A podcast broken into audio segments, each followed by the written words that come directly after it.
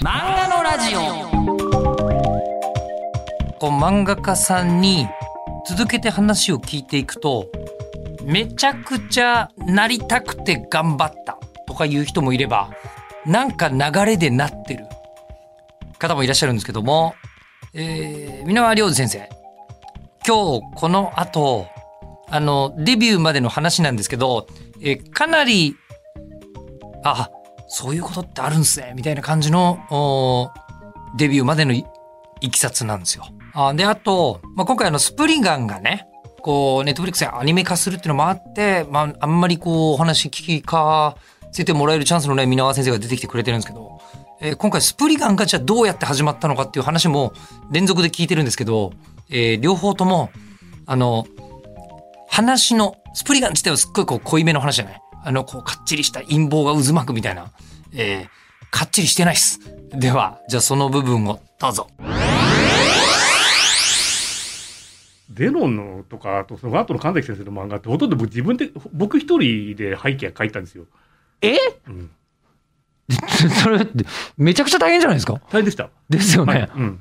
え、もうだってほとんど寝られないような生活じゃないですか連載あでそののね、あ、まあ、これちょっと。とオフレコでいいですかね。じゃあ、一応言うだけ言ってみて。あの、あの神崎先生仕事しないんですよ。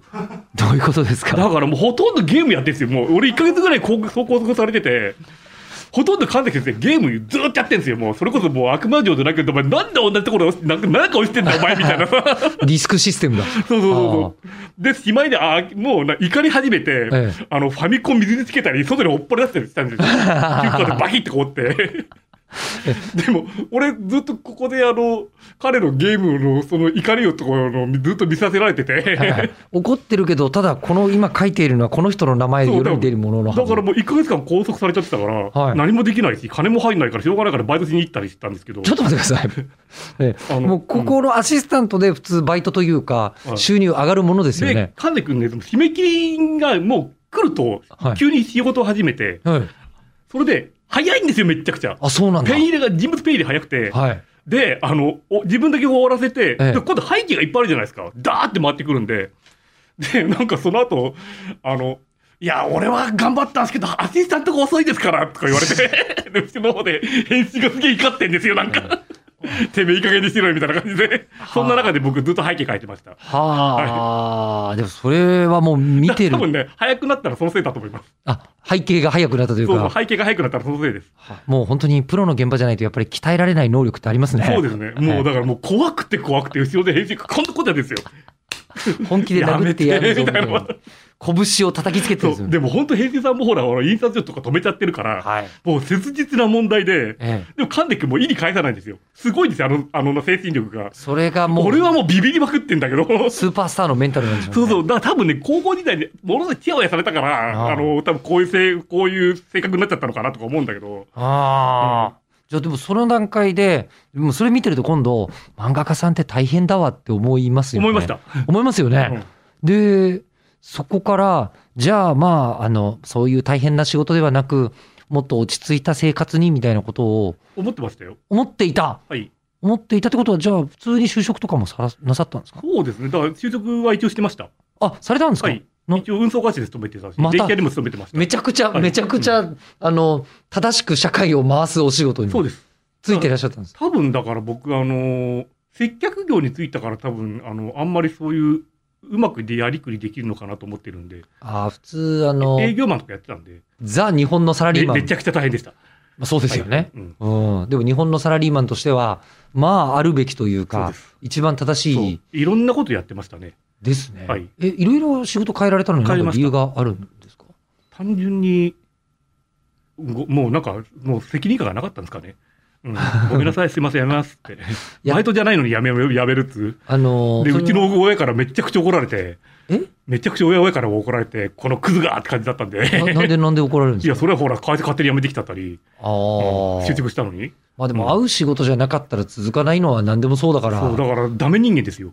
あもうまあもう昔の価値観からするとそとうかダ。メ人間っぷりが、だからもう結構な、こんな子生まれきゃよかったレベルで言われてたんで、ひどいです。あの、当時はそうでしたよ。あーはいうん、だかでもじゃあ、そんな状態で、えっ、と、でもただ社会人やってて、ら僕、漫画家になる漫画家、あそう、まあ、漫画家になった時も、はい。親も、なんでこんなくったらないこれこんなこんなこんな商売なんか星の数しかなれないんだから絶対無理だからやめろって言われたんですようん。でもあのある日時スプリガンが売れて単行本が売れて打ち立てたら急にゴロッと答えが変わり ましたねまあ、それはそれで、そうそうなんですけど まあまあただ、あの、漫画家さんにはいなりそうな感じが、今のところまだ出てきてないんであそうのだすからよ。その時に僕あの神崎プロにいた時に、はい。たまたまその神崎先生の担当サンデーの担当さんがはい。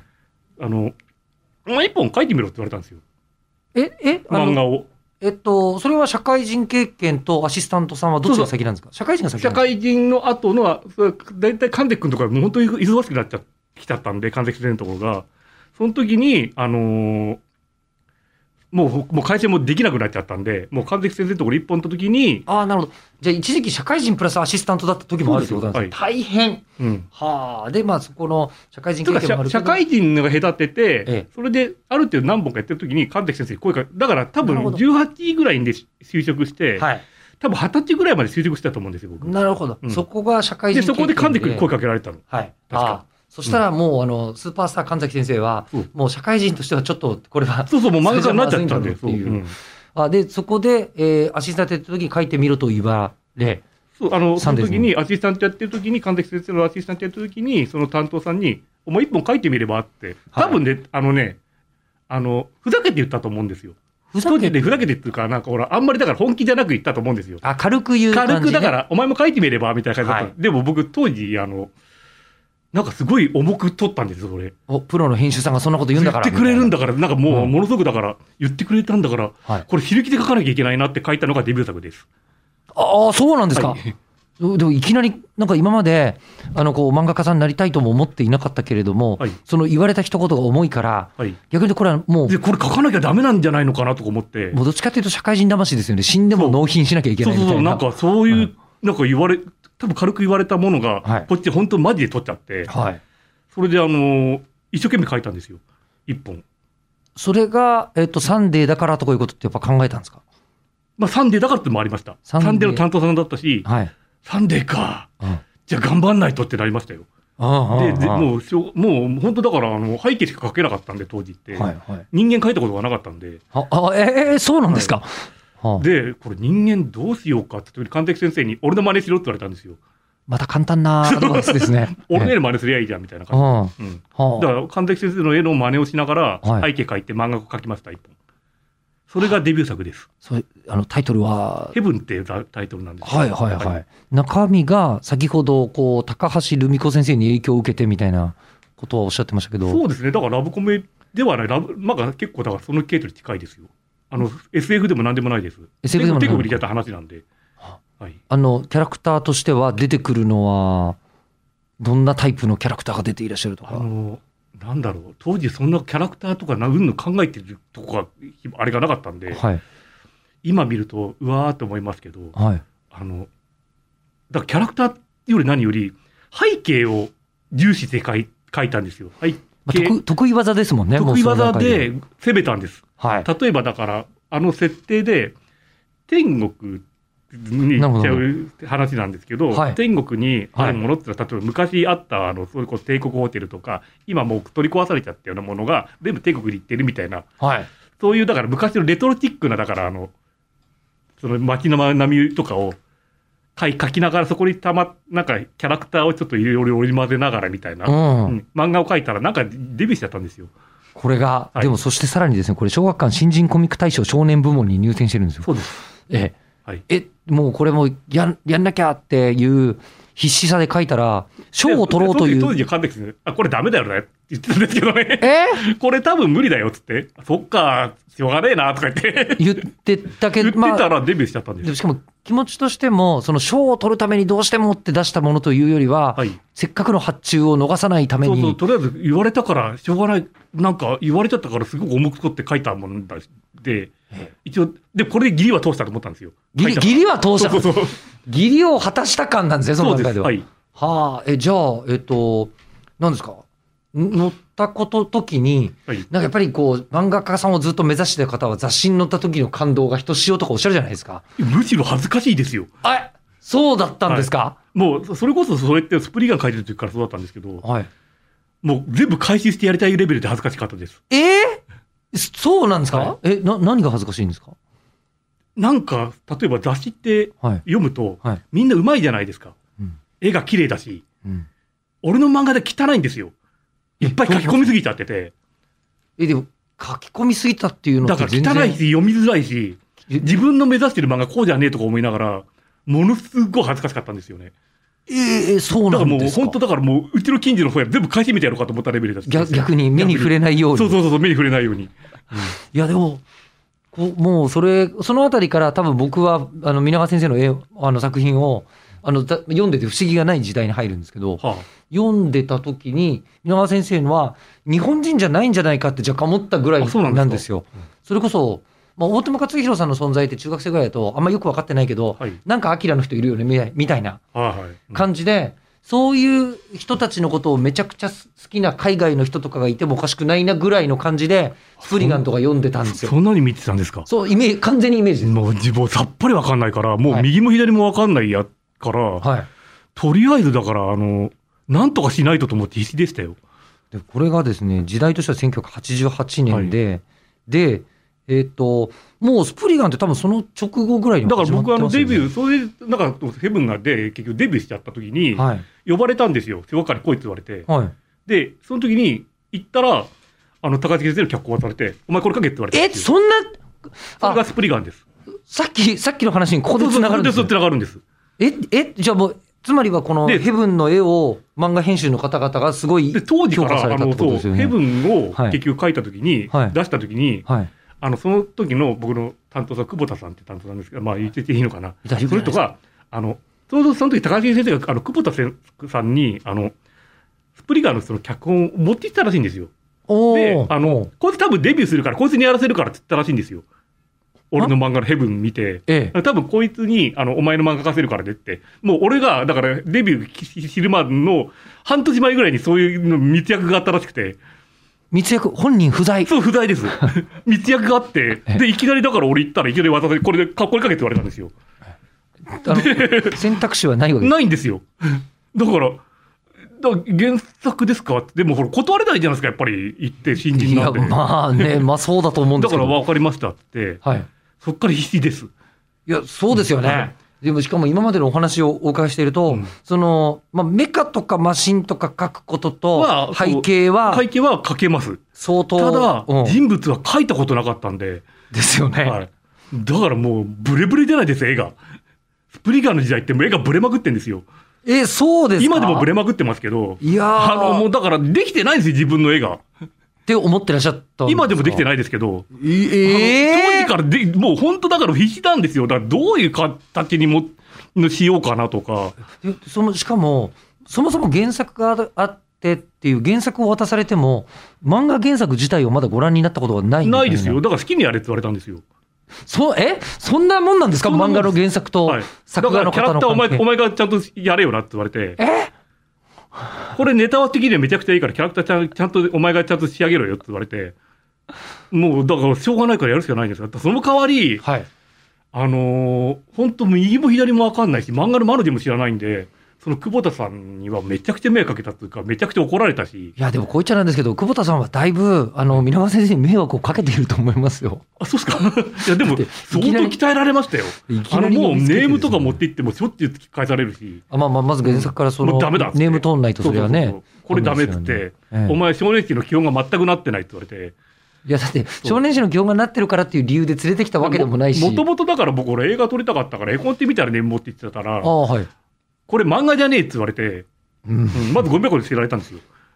もう本当に時代は優しくなりましたね。はいそうそうなくなりました。はい。もう今そんなことをね、やったら多分とんでもないことになっちゃうんで。持ち込みのね、作家さんとかにしたらもうそうそうう、んあっという間に SNS で悪評が広まりみたいなことになるんでしょう。 そう、だからもう、結構だから、いろいろ当時はだから、いろいろ散々から言われて、もう、少年誌たるはこういうものだっていうことを叩き込まれて、なこんなこと言われたみたいのって覚えてますか覚えてますよ。の少年誌とはみたいなのって言うと何そうですね。まずはだから、戦ってる時に、僕の中では、あの、戦ってる時に、普通だって殴られたら、だって、た喋りながら殴られたら、だって口の中切るじゃないですか。はい。だから普通に、だから黙々と戦ってたりするんですよ。はい。これじゃダメだって言われたんですよ。なるほど。あ今の、言われてみそたらこの中にじゅ漫画ってのは情報だから、もう戦ってる時も喋れっつって。あそううんあ、ああ、戦ってる時そもうそう。喋る。喋りながら戦えみたいなこと言われたんですよ。あ割と精神論じゃなくて、割とシンプルなアそうですよドバイスだから、ものすごく基本的に、あとはだから、開きは絶対大事ねっつって。ああ開い。てびっくりさせるような漫画は全然書かなきゃダメだって言われて。はいはいはいはい。まあでも、それはでも背景が得意な皆川先生からすると、それは分かりましたっていう話なんじゃないんですかいや、全然わかんないです。これこういうことですよね。そうですまさに。はい。ええ。うんで、こういうのそうを、あの作れと。作れと。あ、もう本当に。もうだから最初の頃鍛えられましたよ、だから、久保田さんには。じゃあもうこういうのを、だってもう多分久保田さんもこれを期待されてたんですよね、きっとね。のそうですね背景の見あでもね、見開きボのロクソ言われてましたけどね、もう人気ないから、もう、でそれで雑誌で一応、スプリガー乗った時に、はい。全く人気がなくて、やっぱり、えそうだったんですか初もうめだって、ドンケツに近いんで、いやでも連載まあ始まった段階ではまだファンを掴んでないい。やいや、全然ダメでダメですよ。そうだったんですかもう2回目ぐらいからもうドンケツですよ。えそうだったんですかだって、や、言ってしまったら、はいまあ、子供読まないじゃないですか、こんな漫画。しょで、ほとんど、まああ人気表ってほら、子供からしか出さないじゃないですか。まあ、プレゼント欲しくて。こんなの読まないんですよ。で、普通のスポーツ漫画とかみんなほら、読みやすい漫画を読むわけで、うん。だからもう、毎回ドンケツですっごい、毎回僕が怒られてて、まあでもそれこそ時代的な多分メジャーとかコナンとかが始まる前後。コーナーの前ですね。、スプリガンは。メジャーも前ですね。メジャーも前か、はいうんまだ。だかそらっか結構だからスポーツ漫画が結構多かった時代だったんだけど、何何やって、ちょっとよろしくとか、うっちの星の会とかでとかやったから。あそうか。それこそ、い僕はあの、あとゆきまさみファンですんで、多分究極超人あるとかの時代あ、かなそうです。そんな感じそれぐらいの時代ですよねはいそんなそんな時代です。はあ、でも確かにうん雑誌のトーンとはちょっと違うことやってだますかよね。らもう真っ黒じゃないですか。で、俺もだから、さっき言ったけど、全部回収したいレベルで、もう恥ずかしいんですよ、もう。だから、これが自分の作品が載ってていいのかなってそ思うってらそうっしそゃう、る。乗ってていいのかな、この雑誌の中で。はい。こんな読みづらくて、ひどい作ですね。毎回毎回なんかあの、もう最下位に近いこんなのに乗ってていいのかなって感じで、もう本当だから恥ずかしかったです。いやでも、こう言っちゃなんですが、もうネットフリックスではい21世紀になって、はい2022年にまたアニメ化しようなんて話が持ち上がるそうなんですよ。だから大ヒット作びっにくりしますよね。なっていくわけじゃないですかそ、うなんです。スプリガン。はい。え、どっかにターニングポイントがあったってことあなんのですね、ターニングポイントは、か。はい。あの、もともとだからそのスプリガン週刊連載やってたんですけど、そうそうれがあの、週刊でこの絵のクオリティもまたすごいあんでの、それがやっぱり人気ないからって言って、あの、一回切られたんですよ。え、そうなアんでレすン家のか仮面が終わってから切ら切られて、え、そうでしたそっうそうけそうそう。あれで、そこから増刊に行ったんですけどね。はあはあはあはあで、その、ノアの箱舟をその次書いたんですけど、はい。その時に増刊サンデーでノアの箱舟やったら人気で出たんですよ。やっぱり読者層だったんだ。読者層だったんです。はいはいではい。あの、これはちょっと本当久保田さんには本当感謝しなきゃいけなかったんですけど、はい。あんまり人気ないから、その編集会議とかでも、やっぱり、これだからもうやるのやめようよって話だったらしいんですけど、はい。で、その久保田さんは、あの、散々俺ね、悪態ついてたんですけど、でもこいつの漫画、単行本だったら絶対売れるからって言ってくれたらしいんですよ。おー、はい。はそ。いうこいつの漫画だから単行本になったら売れるから、とりあえずしばらく様子見てくれって、頼んでたらしいんですよね。それは、えっと、サンデー側に。そう、久保田さはんいはいい。はい。うんおそお。うだから、本当久保田さんに頭上がらないです。あの、あともう一つ、はいそういえばっていうことがあって、あの、少年サンデーで出るコミックスのサイズは、いわゆる少年漫画サイズはい。で、えーただスプリガンは、はいえっと、大人漫画というか青年漫画サイズなんですよ。はい。まあ、漫画ファンだったら大体わかるよね。ね。そうです。僕はこれ統一したかったんで。つうか、もともとは、あの、当時、あの、その、そう、こういう少青年時サイズのコミックスを北崎拓先生が、望郷戦士って漫画で、はい。あの、初めて出したんですよ。ははいこれありなんだと思って、はい。僕これだ出していいですかって言ったら、そしたら久保田さんが、俺も同じ考えだって言ったんですよ。あ、そうだったんですか。そううほんうほうほうほう。最初はね、断られるかと思ったんですよ。はい。そしたら、俺も同じ考えだって言われたんですよ。うん、うん、うん。あ、だからちゃんと、だから、見てきてくれたっていうか。きっとこう、あの、うん読者層もうんある程うん、度うん本の半径で、はいまあちょっとターゲットされますもんね。そうです。これは、あの、それこそ当時の一番売れたの小学館だと、おいしんぼとかかな。多分、あー美味しんぼとかがあのサイズだと一番そ売うれでてたす漫ね、画だと青年、どうなんですか、なんていう青年、やっぱ少年サイズの方が多分売れたと思いますよ。多分しょあの安かったんで、あ少年サイズの方が、そうえっと、380円とかそそれぐうらいそうです、でそんな感じなんで。でえっとセージだと500円ぐらいだった500円でしたねはいうんで暑いし。このぐらいの読み応えを感じさせた方がはいいいと、プロデューサー目線でも久保田さんは思っていたし、そうみたいですね。ねね本当だからありがたいですよ。皆川先生は憧れだったんですかこのサイズがいいっていうのなは。んとなくなん、あのー大きい方がいいなと思ったんですよ。僕らは、アキラとか見て育ったんで、あの、まさに大アキラ盤、は無理だとしても、はいせめてこのぐらいって感じだったんですよ。アキラどこの文化部の部室にもあったなそうそうそう、だかあの時代ら、あれはちょっとさすがにね、もうね、絶対無理だと思ったんで。贅沢品すぎそうるそう、贅沢すぎるんで、はいせめて青年誌のサイズで、と思ってたんですよ。はい。はい。そしたら、もう、あの、久保田さんも、いや、そういうふうにしてくれたから、本当ありがたかったですよね。で、じゃあ増刊に移り、そう。で、半径も固まそれり、 1、2巻がと、確かに同時で出たんですよ。ほほほほほあのーあ、じゃあそサの時ンデーに載ってる段階では出てないんですね。